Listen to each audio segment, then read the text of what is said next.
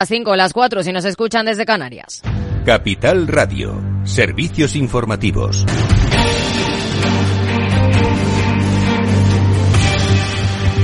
¿Qué tal? Muy buenas tardes. Iberia llega a un acuerdo con los sindicatos para crear una empresa de handling que preste servicios de asistencia en tierra a las aerolíneas del grupo IAG y a terceros, lo que evitará la salida por subrogación de unos 4.000 trabajadores. Iberia también ha detallado que impulsará un expediente de regulación de empleo voluntario que afectará a 1.727 personas que tengan más de 56 años mediante bajas incentivadas y prejubilaciones voluntarias, que estará vigente hasta el 31 de diciembre de 2026. Los sindicatos aceptan en el último día de plazo la propuesta de la aerolínea de crear una empresa con capital 100% de IAG para atender en tierra todas las aerolíneas del grupo, aunque inicialmente pretendían que esa sociedad operara solo en los ocho aeropuertos perdidos. Y seguimos en este sector porque la Comisión Nacional de los Mercados y la Competencia ha avalado el aumento del 4,09% de las tarifas del gestor aeroportuario AENA que aprobó el pasado 30 de enero el Consejo de Ministros y que criticó Ryanair.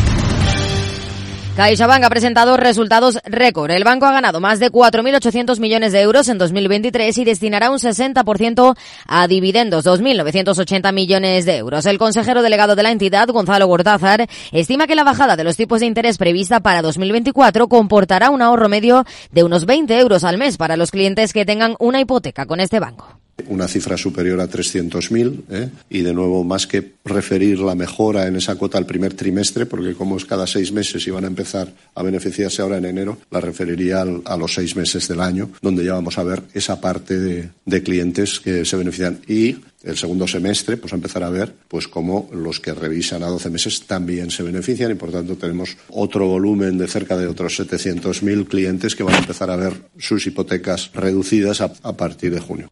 Asimismo, Gortázar ha asegurado que aunque en el corto plazo el descenso de los tipos tendrá impacto sobre la cuenta de los resultados de la banca, a medio y largo plazo esa merma de ingresos será compensada por un incremento en la actividad crediticia y favorecerá también contar con una morosidad controlada. Mensajes también en clave política. El banco mantiene su sede en Valencia. José Ignacio Goiri Golzarri, presidente de la entidad. Y vocación de permanencia significa que estamos muy a gusto en Valencia y que creemos que es el mejor sitio para nuestro negocio, para CaixaBank, pensando en nuestros depositantes y pensando en nuestros accionistas. Precisamente hoy el Partido Popular ha registrado una proposición no de ley en el Congreso para que se garantice el pleno cumplimiento del Tratado de Funcionamiento de la Unión Europea, sobre todo en lo relativo a la libertad de establecimiento de la sede empresarial, después de que Junts y el Gobierno acordaran impulsar medidas para fomentar el retorno a Cataluña de las compañías que se fueron por el proceso independentista. CaixaBank ha sido el último gran banco español en presentar resultados y con ello los cinco grandes logran un récord de beneficios en 2023. Pedro Díaz, buenas tardes. Buenas tardes, Aida. Los cinco bancos españoles de mayor tamaño, que son Santander, BBVA, CaixaBank, Sabadell y Bankinter, ganaron en su conjunto el año pasado la cifra récord de 26.088 millones de euros. Supone un 27,2% más que un año antes. Principalmente se debe al aumento de los ingresos tras el alza de los tipos de interés. Esos resultados serían aún mayores sin el impuesto extraordinario a la banca aprobado por el Gobierno, que a pesar de estar recurrido les ha obligado a pagar más de mil millones de euros en todo el año. Además, lejos de ser un año puntualmente excepcional, los máximos responsables de las entidades se han mostrado plenamente confiados de que en 2024 será aún mejor y serán capaces de pulverizar nuevos récords tanto en resultados como en rentabilidad.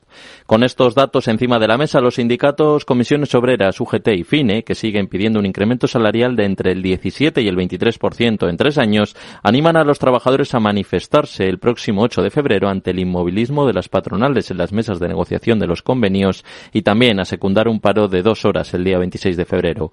Además, si no hay avances, advierten, habrá huelga de 24 horas para el día 22 de marzo. Gracias, Pedro. En nuestro país también el empleo cae en enero, un mes habitualmente malo para el mercado laboral. Acaba con 231.250 afiliados menos de media y con un aumento del número de parados de 60.400 personas tras el fin de la campaña de Navidad. Para el presidente de la Asociación de Trabajadores Autónomos y vicepresidente de la COE, Lorenzo Amor, es el peor enero de la última década y avisa del deterioro del crecimiento. Por eso pide que se reduzcan las trabas a las empresas.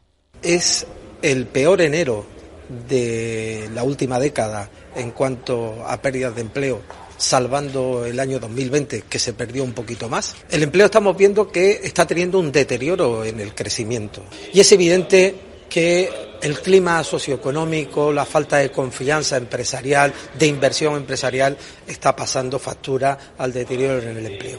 Hay que dejar de poner trabas, zancadilla, hay que pensar más y facilitar más la vida al tejido empresarial para mantener y crear empleo.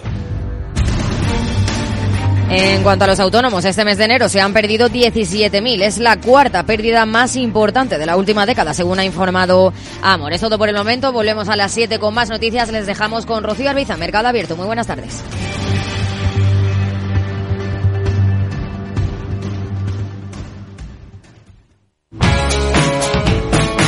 Capital Radio.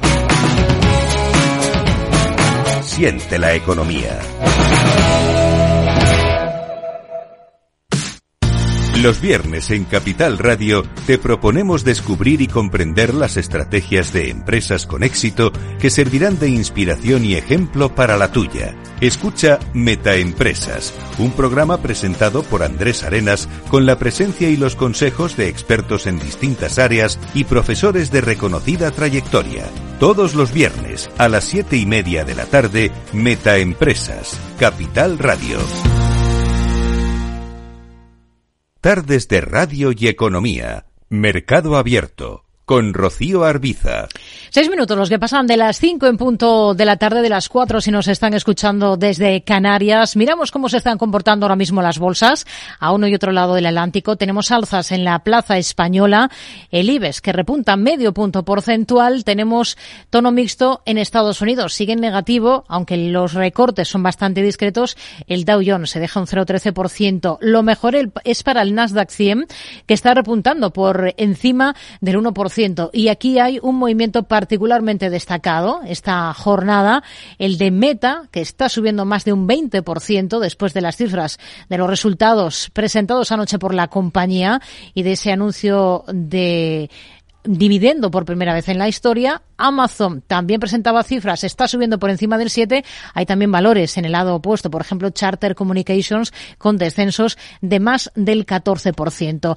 ¿Cómo está la situación en el mercado de bonos, en el mercado de renta fija? Pues hoy tenemos muy plano el rendimiento del bono alemán a 10 años en el 2,24%, el español al mismo plazo en el 3,16 y el estadounidense hoy repuntando ese rendimiento hasta superar de nuevo cotas del 4%. En el mercado de divisas, el euro está recortando de forma clara terreno frente al billete verde de Estados Unidos. Redrive, el renting de usados de ALD Automotive, patrocina este espacio. Entra en aldautomotive.es y descubre todas las ventajas. Miramos ahora al sector financiero. Con los resultados de CaixaBank, la gran banca española ya ha rendido cuentas de 2023 a los inversores y ha superado la cifra de los 26.000 millones de beneficio.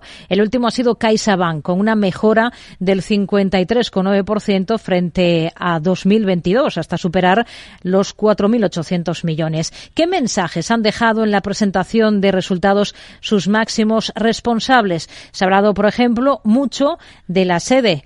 Valencia, Laura Blanco, buenas tardes. Buenas tardes, Rocío. Valencia seguirá siendo la sede de CaixaBank. Insiste la cúpula de la entidad financiera que se quedan aquí insisten después de la tensión política que se está viviendo en España y los comentarios que apuntaban a incentivar o penalizar de alguna manera a las empresas que no volvieran a Cataluña. Y vocación de permanencia significa que estamos muy a gusto en Valencia y que creemos que es el mejor sitio para nuestro negocio, para CaixaBank, pensando en nuestros depositantes y pensando en nuestros accionistas. CaixaBank insiste en que está cómoda con su participación en Telefónica y respecto a la presencia del FROP en el accionariado asegura que nunca ha tenido injerencia política. Que nosotros no estamos teniendo ningún tipo de injerencias políticas en la gestión de, en la gestión de CaixaBank. Estamos escuchando a José Ignacio Gorigolzarri, el presidente de CaixaBank. Respecto al impuesto extraordinario a los bancos, dice que todavía no ha entrado en profundidad a analizarlo con el nuevo ministro de Economía, Carlos Cuerpo. Responde, en cualquier caso, que España, que la economía española necesita bancos potentes. Han hecho estimaciones desde la entidad sobre cuánto van a pagar las, eh, a bajar, perdón, las hipotecas con ese cambio de ritmo que se espera del Banco Central Europeo, ¿no? La bajada del Euribor va a tener impacto positivo en una bajada de las cuotas hipotecarias de los clientes de CaixaBank. La entidad estima que ese impacto será de 20 euros de media la cuota hipotecaria mensual este año. Gonzalo Gortázar es el consejero delegado. Estamos esperando una caída de aproximadamente 20 euros eh, al mes de reducción de cuota en media de nuestra cartera hipotecaria. Además, adelanta CaixaBank que más de 300.000 personas que tienen hipoteca referenciada al Euribor con revisión cada seis meses se van a beneficiar de una rebaja de la cuota hipotecaria en este primer semestre del año. Una cifra superior a 300.000 ¿eh? y, de nuevo, más que referir la mejora en esa cuota al primer trimestre, porque como es cada seis meses y van a empezar a beneficiarse ahora en enero, la referiría a los seis meses del año, donde ya vamos a ver esa parte de, de clientes que se benefician. Y el segundo semestre, pues a empezar a ver pues cómo los que revisan a 12 meses también se benefician y por tanto tenemos otro volumen de cerca de otros 700.000 clientes que van a empezar a ver sus hipotecas reducidas a, a, partir de junio. Resulta curioso que el mensaje venga desde un banco, pero lo dice, dice CaixaBank que que bajen los tipos de interés es bueno, pero ¿por qué? Porque eso significa que hemos controlado, que hemos acotado la inflación. Y referencias también al comportamiento de la acción, Laura. El presidente de CaixaBank explica que la acción del banco tiene que deglutir toda la información que se ha ofrecido en eh, las últimas horas en relación a la caída de la entidad en bolsa después de publicarse los resultados. El CEO, el señor Gortázar, bueno, pues se muestra prudente respecto a cómo está interpretando el mercado la información que a futuro ofrecerá la entidad.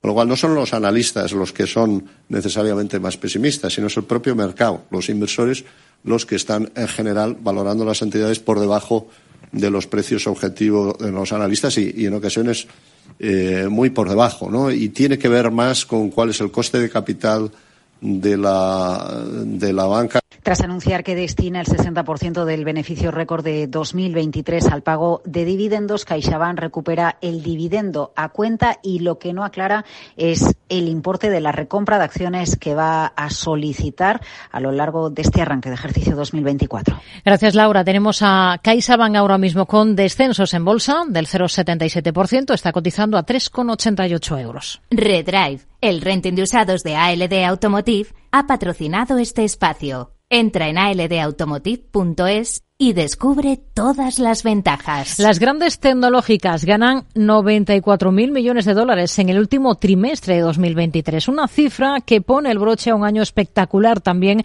en términos bursátiles para estas compañías en Estados Unidos. Más allá de los números, las expectativas son las que han pasado factura a algún nombre como Alphabet a la hora de rendir cuentas con los inversores. Hoy sometemos a este valor a examen con Selena Niezbala.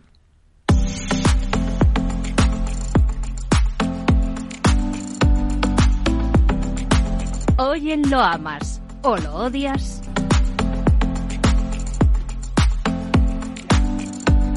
...73.795 millones de dólares en beneficios nada desdeñados y unos ingresos que también se incrementan en un 9% respecto a los obtenidos el año anterior, hasta alcanzar los 307.394 millones, pero que no convencieron a los inversores. Reacción en bolsa.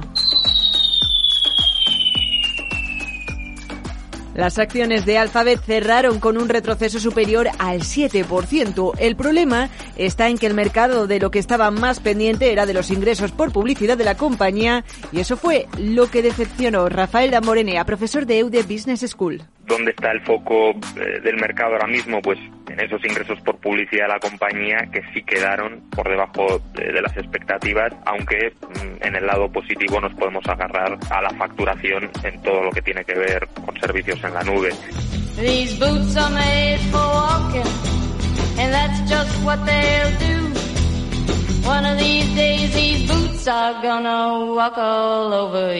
El castigo en el mercado para Alphabet ha durado poco y si dejamos de lado todo ese ruido tras la presentación de sus resultados empresariales, es un valor para mantener en cartera en opinión de Víctor Galán, analista de Planeta Bolsa. Lo, lo normal es que en algún momento haya alguna corrección sin que ocurra absolutamente nada. Y ese sin que ocurra absolutamente nada para, para Alphabet, para Google, es 138,26. Mientras no pierda ese soporte, la acción sigue siendo en el medio plazo alcista y como digo, haciéndolo mejor que de momento el SP y con tendencia y fuerza relativa. Mm, pero de momento eh, sería un claro mantener. 138,26. Ese sería el soporte clave que da el analista por técnico a vigilar en Alphabet.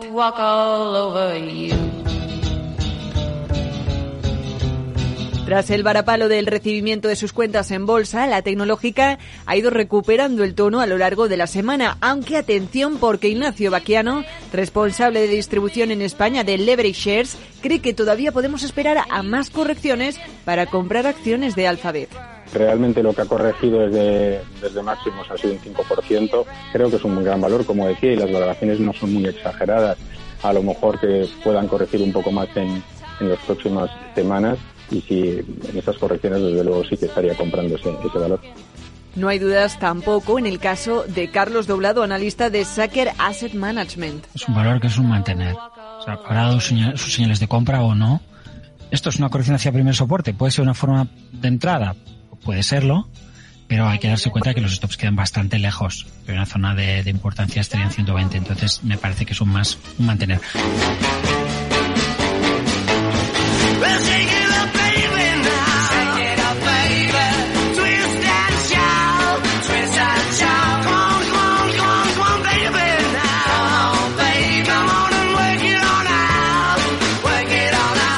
Los expertos de XTV también, los resultados llegan en un momento de incertidumbre para Google, que ha dominado Internet durante años. Su posición de liderazgo se ve ahora amenazada por una nueva competencia debido al auge de la inteligencia artificial generativa que ha permitido a empresas como Microsoft y OpenAI ofrecer programas que responden a las preguntas de los usuarios de una manera más desarrollada, como ocurre con ChatGPT. La presión de Google por mantener el liderazgo está ahí y los analistas lo saben, pero siempre y cuando se tenga clara la operativa en un valor, no pasa nada si cae un 5 o un 6% para el cofundador y CEO de Black Bear Bank, Mark Rives. No pasa nada, es que forma parte de lo normal. Yo tenía eh, Alphabet, resultados negativos, cae un 6%. Del, pues más o menos es, estamos igual que estábamos. No me preocupa ni que cayera un 5%. Lo que me preocupa es gestionar el riesgo, dejar correr las tendencias y tener la operativa bajo control.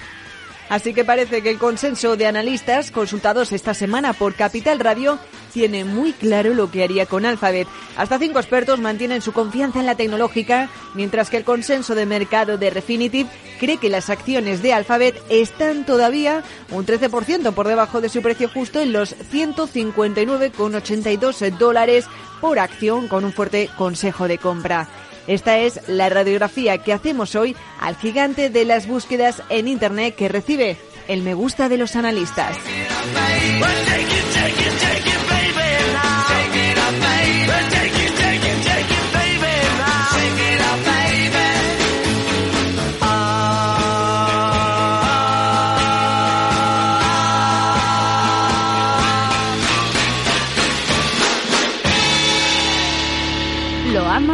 O lo odias?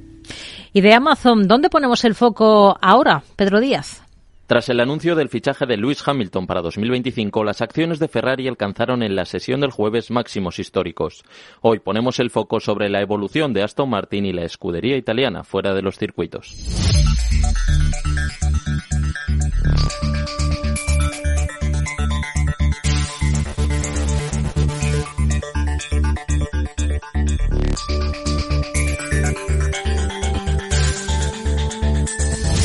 Fernando Alonso y Luis Hamilton, la magia del asturiano contra la tenacidad del siete veces campeón del mundo. Desde que sus caminos se cruzaron en el equipo McLaren en 2007 han construido una rivalidad histórica que continúa hoy en día, aunque desde 2025 lo hará con el inglés vestido de rojo Ferrari. Desde la mañana del jueves se rumoreaba con la posibilidad de que Hamilton fichara por la escudería italiana, todo un anhelo para el piloto desde joven. En pocas horas los rumores tornaron en noticias que han dado la vuelta al mundo, tanto es así que las acciones de Ferrari se dispararon en Wall Street un 10% para tocar sus máximos históricos de 389,45 dólares por acción. Cuando cerró el parque neoyorquino, Ferrari valía 7.000 millones de dólares más que al inicio de la sesión. Y es que se trata de una marca única que por mucho que Fernando desde la pista se empeñe, no puede compararse a marcas como Aston Martin. Ferrari hace ultra lujo y Aston Martin hace lujo. Si hacemos el paralelismo, por ejemplo, con las marcas de lujos, pues una sería Hermes, que sería el caso de Ferrari, y la otra pues podría ser Gucci, ¿no? O alguna marca que es de lujo, pero no es de ultra lujo como lo es, lo, es Hermes. Para ponerte un ejemplo, los clientes de estas empresas de coches, pues al final de Ferraris no tienen por qué tener uno, pueden tener incluso varios Ferraris. Y luego Aston Martin que tienen, pues si tienen uno, pues, pues ya está bien. Como comenta Xavier Brum de TREA Asset Management, la diferencia con Aston Martin es abismal y eso que la escudería fue la revelación del primer tramo del Mundial de Fórmula 1 2023 y los inversores lo premiaron. Sus podios durante las primeras carreras elevaron a la marca de coches de James Bond hasta los 395 peniques por acción en la Bolsa de Londres. Sin embargo, la burbuja se ha pinchado con el paso de los meses y actualmente cotiza en 191 peniques por acción. En el parque, Aston Martin no puede competir con la italiana. Doblar el beneficio, esa es la capacidad fuerte que tiene Ferrari. Esa es la gran diferencia de Ferrari respecto a los otros eh, eh, productores de coches, pero no únicamente productores de coches, sino lo que es Ferrari, empresas de lujo, con lo que Ferrari sería eh, más cercano a Hermes que más cercano a Louis Vuitton. Por mucho que persevere Fernando Alonso con la escudería verde, parece difícil pensar que cuando Lewis Hamilton se vista el mono rojo puedan competir más allá del circuito.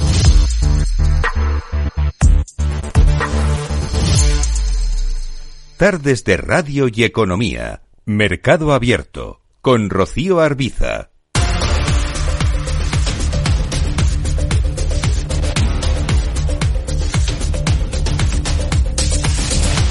Seguimos en Mercado Abierto. Es momento ahora de saludar a Enrique Díaz, director de riesgos de Ebury. Hola Enrique, ¿qué tal? Muy buenas tardes. Muy buenas tardes, Rocío. ¿Qué tal? Muy bien. Bueno, rematamos la semana en Estados Unidos, una semana intensa con reunión de la Fed, con esa publicación del dato de paro del último mes. Si buscamos más allá del titular, de los puestos de trabajo que se han creado, que ha estado por encima de las expectativas, ¿qué le parece lo relevante de este dato? ¿Qué valoración hace? Pues el dato es fortísimo. Hacía tiempo que no veíamos datos de empleo tan poco ambiguos sobre la fortaleza de la economía norteamericana. Tanto el paro como la subida de, de los salarios, como la creación de empleo, mucho más fuertes de, considerablemente más fuertes de lo esperado. Y la primera, la primera consecuencia es que yo creo que elimina totalmente cualquier posibilidad de, de recortes de tipos en marzo por parte de la Fed con la economía tan. Bueno, eh, es la conclusión que extraen de, este dato, de esta referencia, pero tras la reunión de la Fed de esta semana, el mercado ya empezaba a barruntarlo, ¿no? Ya casi contaba con ello. ¿Ustedes han cambiado esa postura eh, eh, con respecto a lo que esperaban de tipos este año de la Fed después de los últimos comentarios de Jerome Powell? No, no, la verdad es que nosotros pensábamos que los mercados se precipitaban poniendo precio a recorte, un recorte de tipos en, en marzo y teníamos bastante claro que con, con la fortaleza del, del, mercado laboral estadounidense, la inflación que todavía está eh, no, lejos del, del, objetivo de la Reserva Federal y los sueldos que, que no, no acaban de, o sea, que continúan creciendo pues por encima del 5%, pues eh, no había posibilidad de marzo y seguimos esperando un, que no habrá recortes de tipos hasta junio. ¿Les preocupa el descenso de la facilidad de recompra inversa a un día de, la Fed? ¿La Reserva Federal tendría que vigilar de cerca este tema y ralentizar el ritmo de ajuste cuantitativo o QT a medida que los saldos de esa facilidad se van acercando, se acercan a cero? Pues no nos preocupa demasiado. Pensamos que son ajustes técnicos que, que pueden, que no deberían afectar al, al, ritmo de, al cual se desprende de sus bonos la Reserva Federal. Pensamos que el, el, el, el el tensionamiento cuantitativo debería continuar y que existen muchas otras eh, herramientas técnicas para asegurarse que, que los, los tipos de interés a corto están en, en, donde la Reserva Federal quiere que estén. Bueno, esta semana no solo hemos tenido la reunión de tipos de la Reserva Federal, también la del Banco de Inglaterra. Su gobernador ha advertido de que los precios subirán si continúan las interrupciones del transporte marítimo en el Mar Rojo. Eh, este es uno de los recelos de los ba banqueros centrales para retrasar esas primeras bajadas de, de tipos porque eh, quizás no se está poniendo demasiado el foco ahí o no dando, dándole la importancia que realmente tiene si esta situación se alarga.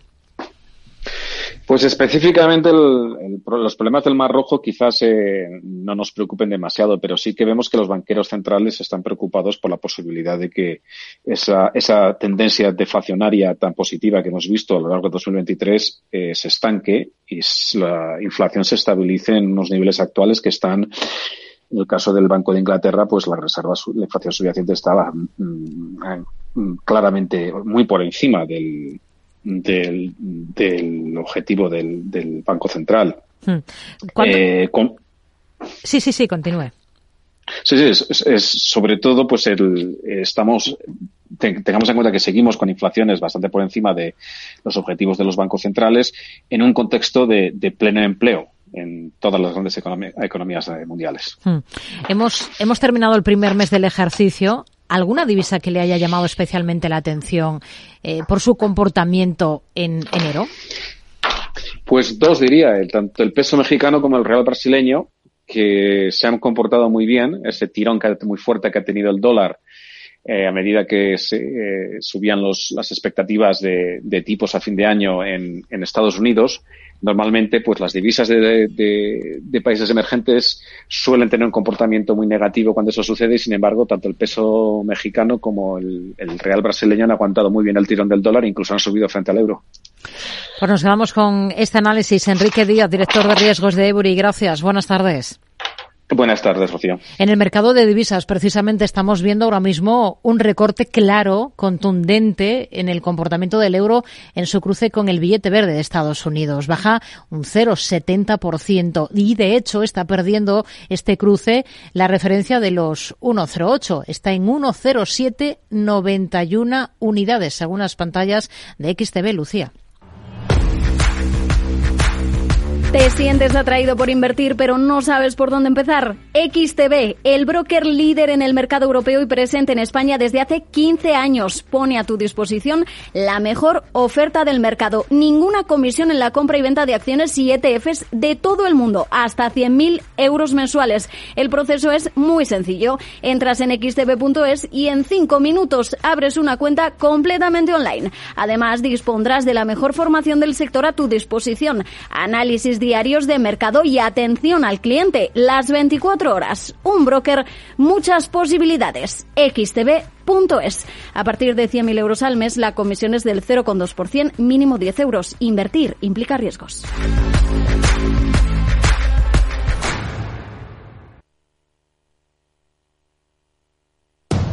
Capital Radio, 10 años contigo.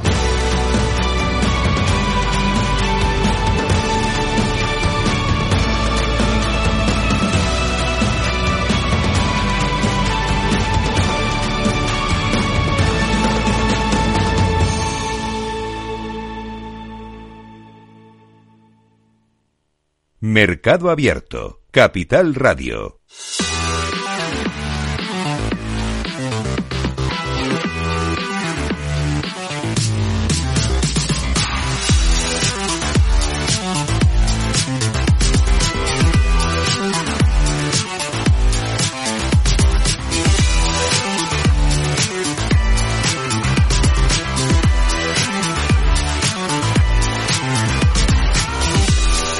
Vamos a comprobar qué ha sido lo más destacado de la semana en el mercado de renta fija y lo vamos a hacer de la mano de Ramón Zarate, socio director de Zarate EAF. ¿Qué tal, Ramón? Muy buenas tardes.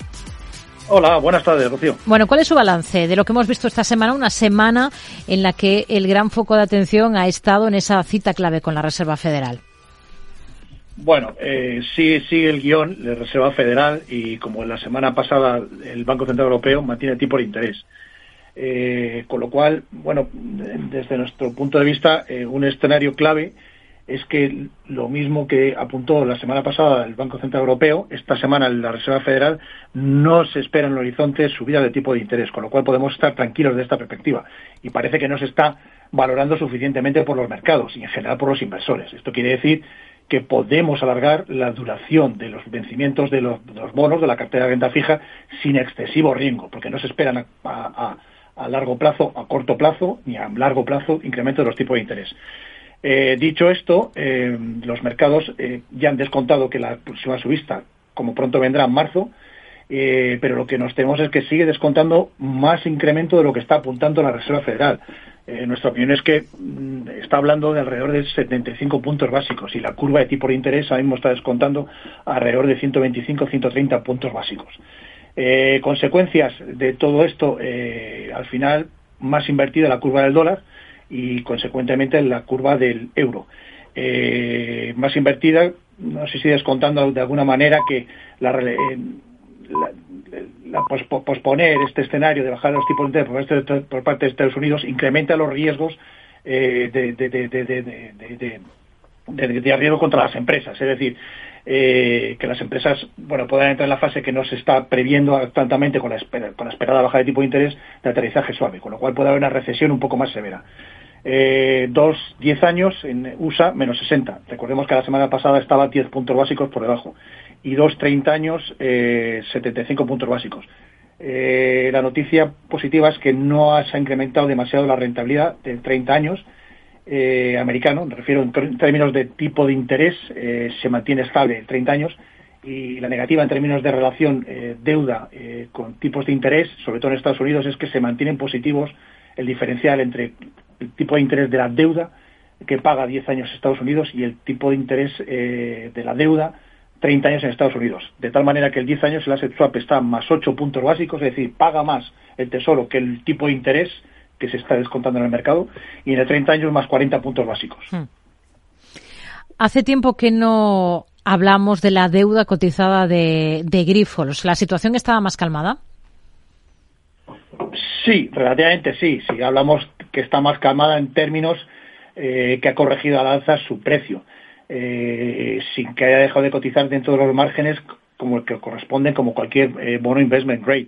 Eh, no olvidemos que Grifols es, eh, perdón, es, es, high yield, es decir, es, bono basura.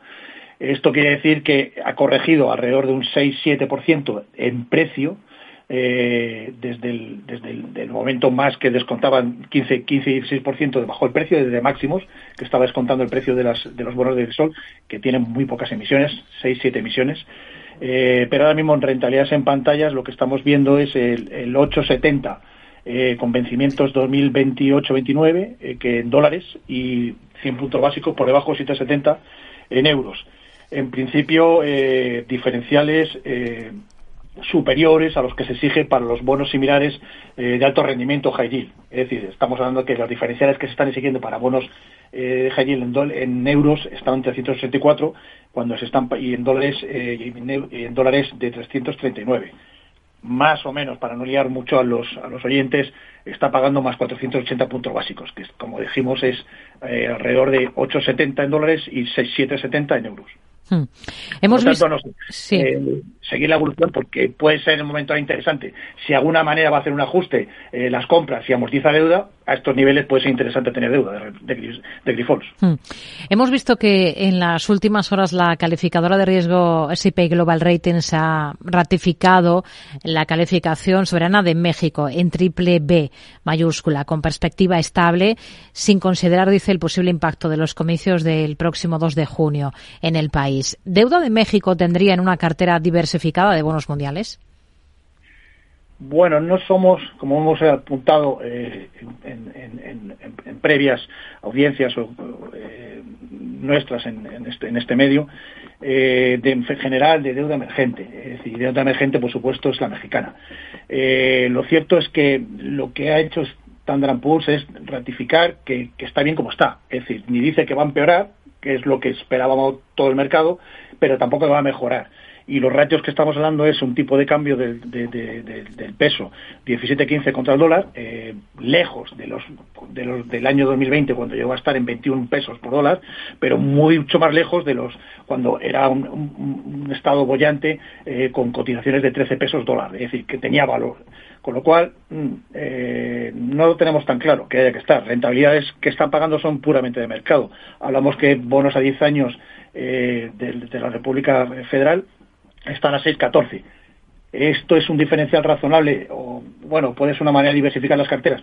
Sí, pero vamos, tampoco está pagando tan agresivamente por, por simplemente eh, que ratifique que, está en la senda de, practicar las, las eh, las reducciones y las, las estructuraciones necesarias para reducir el déficit, que no olvidemos que está por encima del 5%, con lo cual, vamos a ver, y con todo el riesgo político que tiene ahora mismo toda la zona, eh, que no, no, es, no es precisamente un acicate para que reduzcan sus déficits, con lo cual tener en cartera, bueno, sí se puede tener, pero siendo conscientes de que, es lo que es, eh, que al final no deja de ser eh, un bono triple B que tiene altos riesgos de que baje su rating y se convierta en un bono basura. Hmm.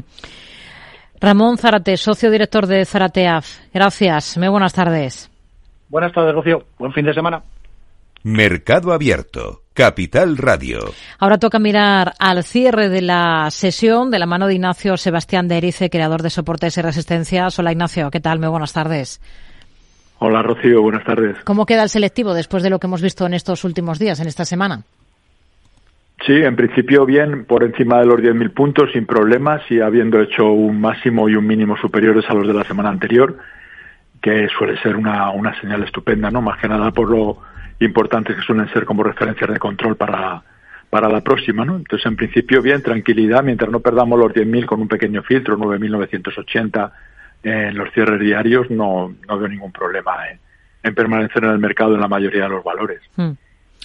Esta semana, sobre todo, hemos estado muy pendientes del sector financiero. Hoy ha presentado CaixaBank.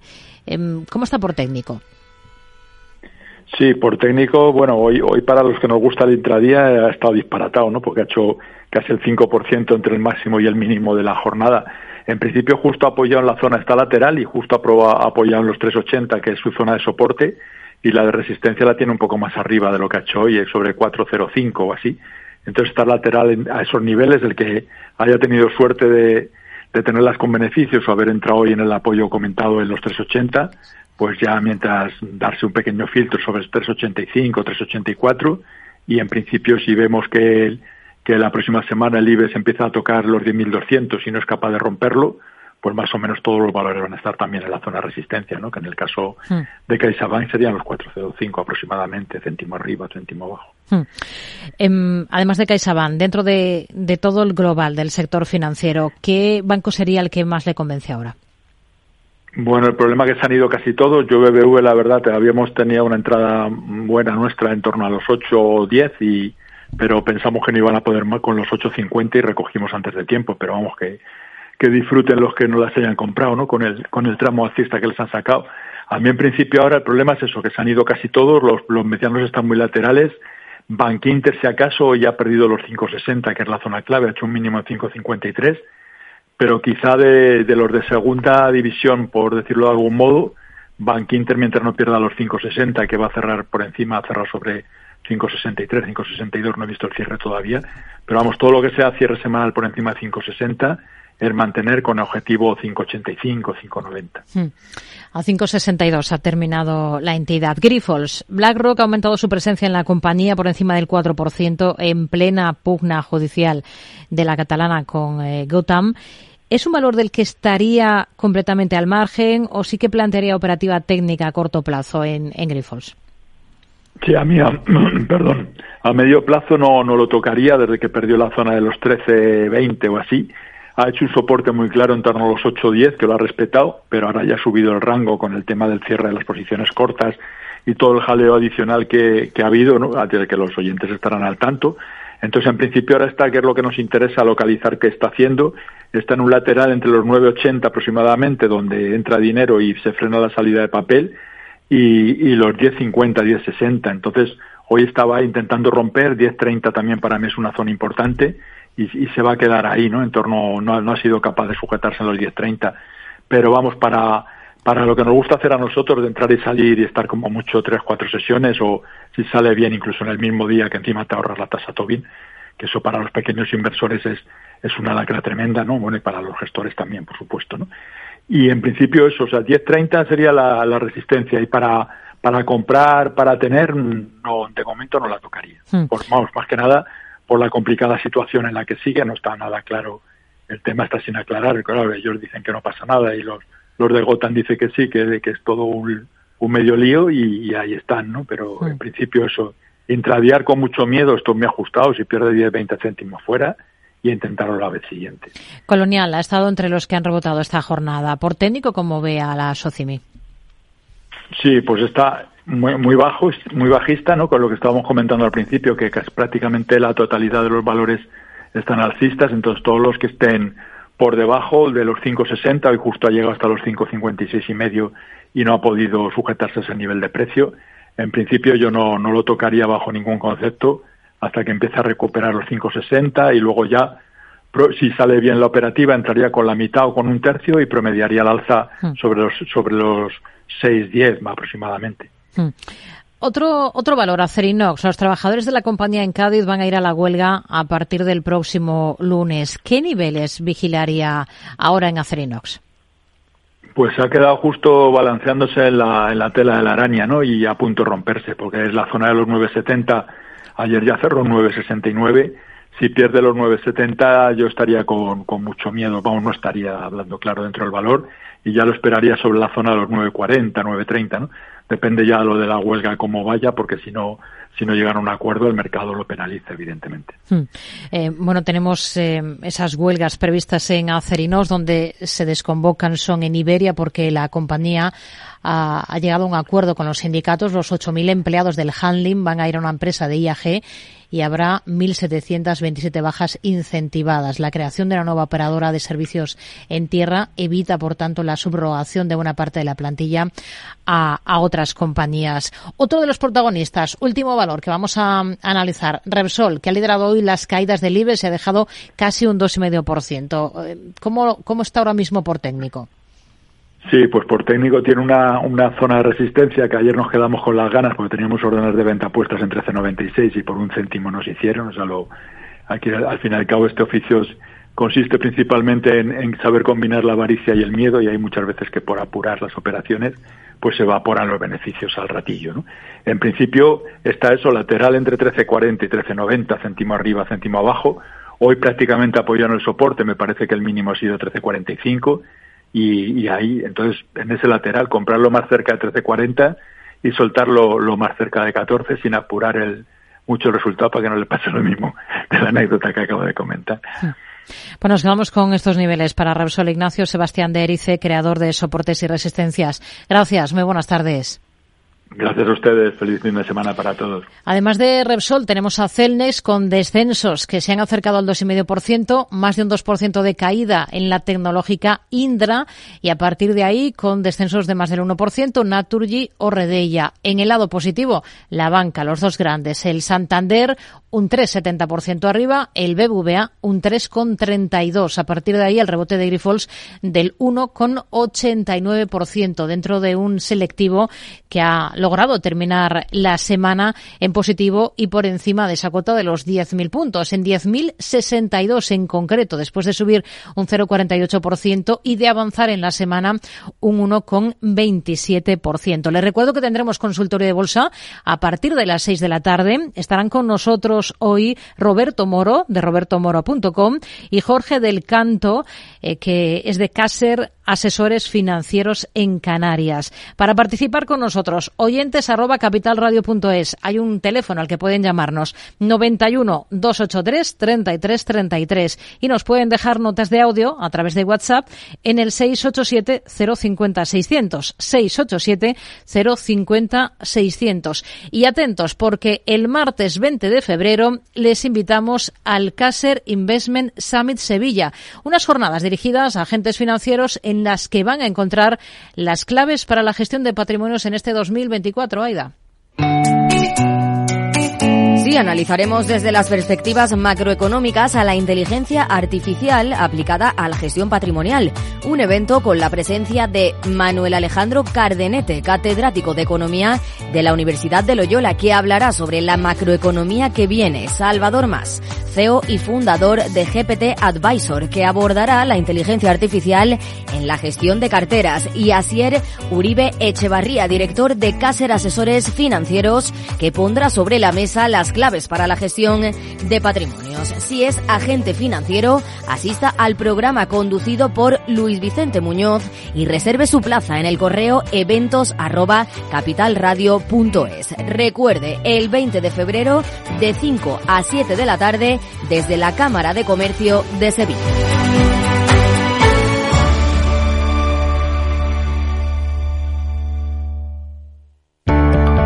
Capital Radio. Siente la economía.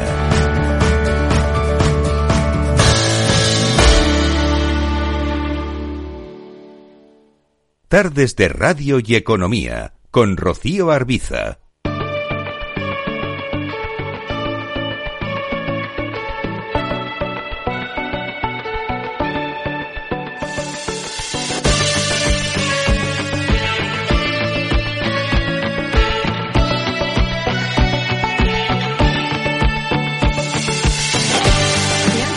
La nómina de enero se habrían dado cuenta de que han cobrado menos neto. Tiene que ver con la entrada en vigor del conocido como mecanismo de equidad intergeneracional implantado por el Gobierno en la anterior legislatura para fortalecer los fondos de la seguridad social y tratar de asegurar el pago de las futuras pensiones. ¿Cuánto afectará a cada español de media? ¿Cómo funciona este mecanismo?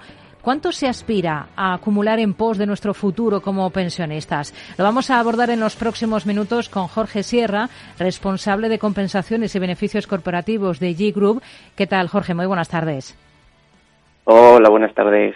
En primer lugar, muchas gracias eh, por haberme invitado y estoy encantado de poder estar aquí con vosotros. Bueno, ustedes han hecho el cálculo de a cuánto asciende esa pérdida salarial para los ciudadanos, ¿no? ¿De, de qué cantidades estamos hablando?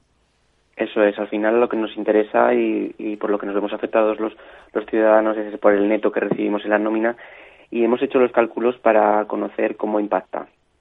Y sí que es cierto que en 2023 tenemos una minoración de nuestro neto de entre 1,26 euro y 4,49 euros al mes, que si lo anualizamos estamos hablando de entre 15,12 y 53,88 euros netos. Esto supone que, por lo tanto, nuestro bolsillo dejamos de percibir este, mm, este neto con respecto al año anterior. De igual manera, te puedo indicar que mm, eh, para un salario medio como en España, que estaríamos hablando de unos 1.822 euros brutos, eh, anualmente eh, tendríamos una pérdida en cuanto a neto de 26 euros. Hmm. Habrá quien ande despistado y no entienda por qué esta merma en su nómina que se aplica ya para, para la de este mes de enero tiene que ver, como decimos al principio, con este incremento de una de las cotizaciones de, implantación más reciente, que es el conocido como mecanismo de equidad intergeneracional. ¿En qué consiste exactamente este mecanismo, el, conocido como MEI? Sí, pues al final el MEI eh, lo que viene a ser es un impuesto este impuesto es una cotización finalista sobre eh, nuestras nóminas, una cotización finalista que lo que viene a, generar es una hucha de dinero que el gobierno la utiliza para garantizar en un futuro las prestaciones por, jubilación. Es una preocupación que llevan años eh, alarmando, alertando desde Europa y se tomó la medida en 2021 de que eh, el MEI era la forma adecuada de poder obtener esta, este, esta bolsa de dinero que permita garantizar las futuras pensiones. Esto ya se venía eh, realizando incluso en otros países como en Francia, Portugal y Suecia y esto ha empujado a que aquí en España también se, se venga a aplicar. Hmm.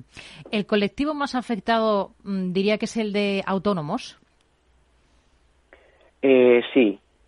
Este mecanismo eh, esta cotización eh, se aplica tanto a bueno a todo ciudadano español que cotice por eh, jubilación. Eso en primer lugar. Hmm. entonces afecta tanto a personal por cuenta ajena como autónomos como funcionarios.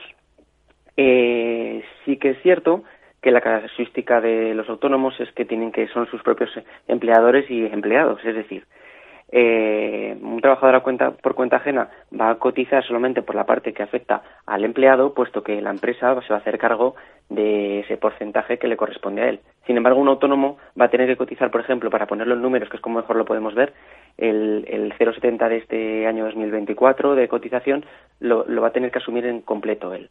No va a ser un 0,12 de la parte del empleado, sino que también va a tener que asumir ese 0,58. Por lo tanto, ese neto que el autónomo finalmente va a percibir después de, haber acabado el mes es inferior y va a suponer una mayor, una mayor minoración que respecto a cualquier otro empleado que sea funcionario o por cuenta ajena. Hmm. ¿Hasta cuándo va a estar vigente el MEI y cómo nos va a afectar en las nóminas de los próximos años? Porque no va a ser un pago fijo, ¿no? Así es, no es un pago fijo, sino que es un porcentaje, que ese porcentaje sí que es fijo, pero como sabéis, cada uno tenemos un sueldo y cada uno tiene una base de cotización, por lo tanto, acorde a ese sueldo. Entonces, esto va a ir variando. Sí que es cierto que va a haber eh, una- un aumento progresivo desde que empezó en 2023, el año pasado, hasta el 2029, en que se fijará eh, definitivamente cuál es el, el- porcentaje del MEI hasta, está previsto que 2050. Entonces, para que nos hagamos una idea y por no nombrar cada uno de los años esta evolución, en 2029 llegaremos a cotizar un euro, un- perdón, un 1,20% de nuestra base de cotización, mientras que ahora mismo estamos en 0,70, ¿vale? Ese, ese va a ser la progresión. ¿Y cuáles son los cálculos de lo que se espera que se pueda aportar a la hucha de las pensiones con este impuesto, que es lo que, lo que persigue, ¿no? Sí, eh, bueno, pues además recientemente desde el gobierno establecían que sí que tenían el fondo de las pensiones este año, en 2023, creo que estaban hablando de mm, 5,5, bueno, sí, 5.500 millones de, euros y quieren pasar a, a obtener este año 9.000. Estos 3.500 millones de diferencia tienen que ser eh, recibidos a través del MEI. Es decir, esta bolsa que estamos hablando, esta hucha, tiene que incrementarse en 3.500 millones de euros. Esa es la previsión. ¿Esta nueva cotización va, va a afectar a las futuras prestaciones, que es algo que pueda preocupar sobre todo a los que estén más cerca de, jubilarse, de esa jubilación? Mm, De manera directa, no. A ver, el fin- al final, eh, para este tema hay que ser muy transparente y precisamente nosotros desde G Group siempre lo, lo, hacemos de esta manera. No sé, nos gusta ser transparentes tanto con los candidatos, clientes y, y, em- y- y propios trabajadores a la hora de explicar en qué consiste y si va a afectar o no. Directamente no afecta, ¿por qué lo digo? Porque, como sabemos, para calcular nuestra jubilación se van a tener en cuenta las bases de cotización de los últimos años, ahora mismo de los últimos 25 años. Esto va a afectar sobre todo a que haya dinero suficiente para pagar las pensiones, pero no para el cálculo de nuestras pensiones, que eso es directamente eso está directamente relacionado con nuestras bases de cotización, no con lo que directamente estamos nosotros cotizando a través de este impuesto. Hmm. Bueno, más allá de este impuesto del MEI, que como decimos se nota en nuestras eh, nóminas, lo, lo hemos visto, ya que hemos terminado el primer mes de este ejercicio 24, pues lo vemos ya en la nómina de, de enero. Pero ya que les tenemos a ustedes, em, pese al paro que tenemos en España, pues se habla mucho recurrentemente de la falta de perfiles para cubrir determinados puestos de trabajo. ¿Es una tendencia que notan ustedes que vaya a más? Sobre todo en los dos extremos que existen, es decir, en cuanto a cualificación. Estaríamos hablando de que encontramos mucha dificultad a la hora de encontrar puestos más básicos como son sobre todo el sector oreca, es decir, el sector hostelería, por varias razones. Primero porque existe mucha de, mucha oferta de, de estos puestos y que normalmente van asociados a un salario muy bajito, es decir, estamos hablando siempre del salario mínimamente profesional, entonces, bueno, ahí está la dificultad. Además, con la pandemia, sí que es cierto que hubo como un, cambio en cuanto a la búsqueda de empleo, es decir, este el personal que estaba que se dedicaba a estos puestos eh, transformó eh, su búsqueda a otros sectores debido a que obviamente estaban totalmente paralizados. Y por otro lado, como te indicaba, eh, también puestos muy cualificados como puede ser personal de IT, es decir, informáticos, y las razones por las cuales hay dificultad a la hora de encontrarlos es porque son puestos muy específicos, porque se buscan eh, demasiados eh, eh, aplicativos, eh, demasiados desarrollos muy concretos y es difícil de, encontrar. Al final esto lo que nos lleva a pensar y consideramos que es la, mejor opción es mm, apaciguarlo con la formación. Nosotros, por ejemplo, a través de G-Training, lo que hacemos es siempre buscar con la empresa antes lo que tenemos dentro. ¿Qué quiero decir con esto?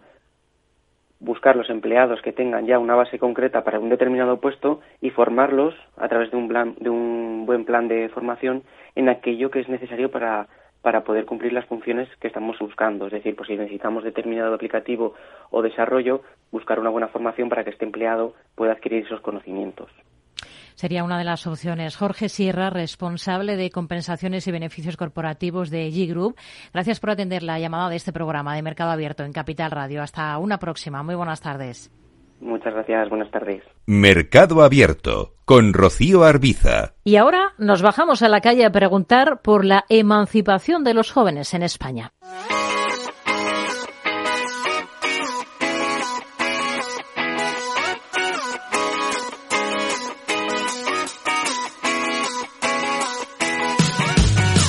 En Capital Radio, tú eres la voz. ¿Qué opinas de los temas candentes de la realidad? ¿Cómo afectan a tu bolsillo? En Mercado Abierto, Economía Real, a pie de calle. Los jóvenes españoles tienen el doble de difícil emanciparse con respecto a sus iguales de la Unión Europea. El 16,3% de la población española entre los 16 y los 29 años está emancipada, lejos de casi el 32% de media de la Unión. Una solución al problema es lanzar políticas que faciliten desde la Administración la emancipación y el desarrollo de los jóvenes. Sin embargo, el envejecimiento de la población provoca que la clase política centre el tiro en los mayores de 64, que hoy representan el 25% de la población española, mientras que los jóvenes de 18 a 34 años se quedan en el 21%. José Ignacio Conde Ruiz, catedrático de Economía en la Universidad Complutense de Madrid. La cuestión aquí es que tenemos que replantearnos realmente lo que está pasando con la juventud en España y darnos cuenta pues que lo tienen difícil y que el problema que suele haber es que claro electoralmente son un colectivo pues que a los políticos que en el fondo no son mala gente. Ellos simplemente quieren ganar las elecciones entonces prefieren dedicar toda su atención a los mayores y, y, y a los que son mayoritarios en las elecciones y entonces siempre están enfocando todos los recursos para, para allá. Las causas, el difícil acceso al primer empleo, la precariedad laboral, la comodidad y sobre todo el precio del alquiler. Por eso en Mercado Abierto salimos a la calle para conocer su opinión al respecto. ¿Los jóvenes no se independizan solo por cuestiones económicas? ¿Por qué cree que los jóvenes no se emancipan? Creo que porque les gusta estar ahí a gusto con su familia y no tener que despender su dinero, ¿no? Poder tener sus economías para, para ellos mismos. No pienso que es por eh, la razón económica, pero creo que es para tener, o sea, más ventaja de poder hacer lo que lo que queremos, o sea, viajar. A ver, en parte si es por cuestiones económicas, por el nivel de salarios en España. Yo creo que hay un problema mucho más allá de solo cuestiones económicas, sino que es un problema de raíz. Creo que los empleos que ahora mismo tienen los jóvenes son bastante precarios, con unas condiciones que no te permiten plantearte eh, poder emanciparte, ¿no? Más, menos aún en ciudades como Madrid, que son núcleos urbanos en el que el alquiler, pues bueno, está como está y, está muy poco regulado al final. Eh, yo creo que los jóvenes no se pueden independizar, pues, pues porque el precio de los alquileres eh, muchas veces eh, ocupa todo tu salario. ¿Por qué cree que España está a la cabeza de los países con más ninis? ¿Quién tiene la culpa? Pues yo, los padres. Y creía que fuera a Italia. Pero no, España. Bien. Pero sí que, que me creo que son los padres. A ver, yo creo que en parte también es una cuestión política porque hay mucho nivel de subvenciones eh, y hay gente pues que prefiere antes que trabajar pues vivir de, de subvenciones y antes que mm, formarse académicamente no, no hacer nada. Sí, no sé, a lo mejor es un poco una cuestión de, de fracaso del sistema eh, educativo, no, no, no, no, lo sé. Los grados universitarios tampoco aportan unas salidas y unas soluciones eh, realmente para la vida. Creo que la, ahora mismo tener un grado universitario no equivale a poder tener un trabajo después. Porque el sistema educativo no ayuda. Después de la enseñanza obligatoria te obligan a tener una gran capacidad económica si quieres estudiar sobre todo lo que te gusta. En algunos países, como Alemania, cuentan con una red de residencias universitarias a bajo precio que precisamente fomenta la movilidad geográfica de los jóvenes, así como su emancipación en alquiler con respecto al núcleo familiar. ¿Algo así debería ponerse en marcha en España para que se emancipen ante los jóvenes? El alquiler es, una cuestión sí muy importante en este tema porque si son eh, muy caros y tal, esto los dificulta y tal, pero creo que es una cuestión de creación, ¿no? Desde, desde cuña. Tengo, por ejemplo, algunos en mi país, por ejemplo, en Francia, si te emancipas, bueno, tienes más ayuda del país, obviamente, porque quizás los padres no te pueden ayudar a hacer tus estudios, creo que todo esto está vinculado al futuro que queremos. Sí, desde luego. O sea, si hay gente que no, que no se puede independizar por temas económicos, eh, se debería llevar a cabo. Y de hecho, yo creo que ya hay alguna eh, implantada como tipo, tipo co-livings y se está empezando a hacer. Sí, creo que sí, porque además todas las ayudas que existen para jóvenes a veces son muy las condiciones que piden para acceder a ellas son muy complicadas. Igual piden unos sueldos mínimos o unos unas exigencias que igual no las cumples, pero tampoco tienes capacidad económica para poder vivir, asumirlas tú solo. Entonces, creo que las exigencias, o sea, los requisitos que piden para poder recibir las ayudas son muy bajos para lo caro que está el coste de vida para poder asumirlo. Yo creo que sí, porque veo a los, a los jóvenes que viven en casa de sus padres hasta los 30 y tal, y me parece muy mal. Sí, sí, por supuesto. La vivienda más barata para que los chicos jóvenes se puedan buscar sus casas pronto, sí. ¿No es contraproducente para la gente mayor que no se apueste claramente por los jóvenes para que se independicen antes, se incorporen al mercado laboral con mejor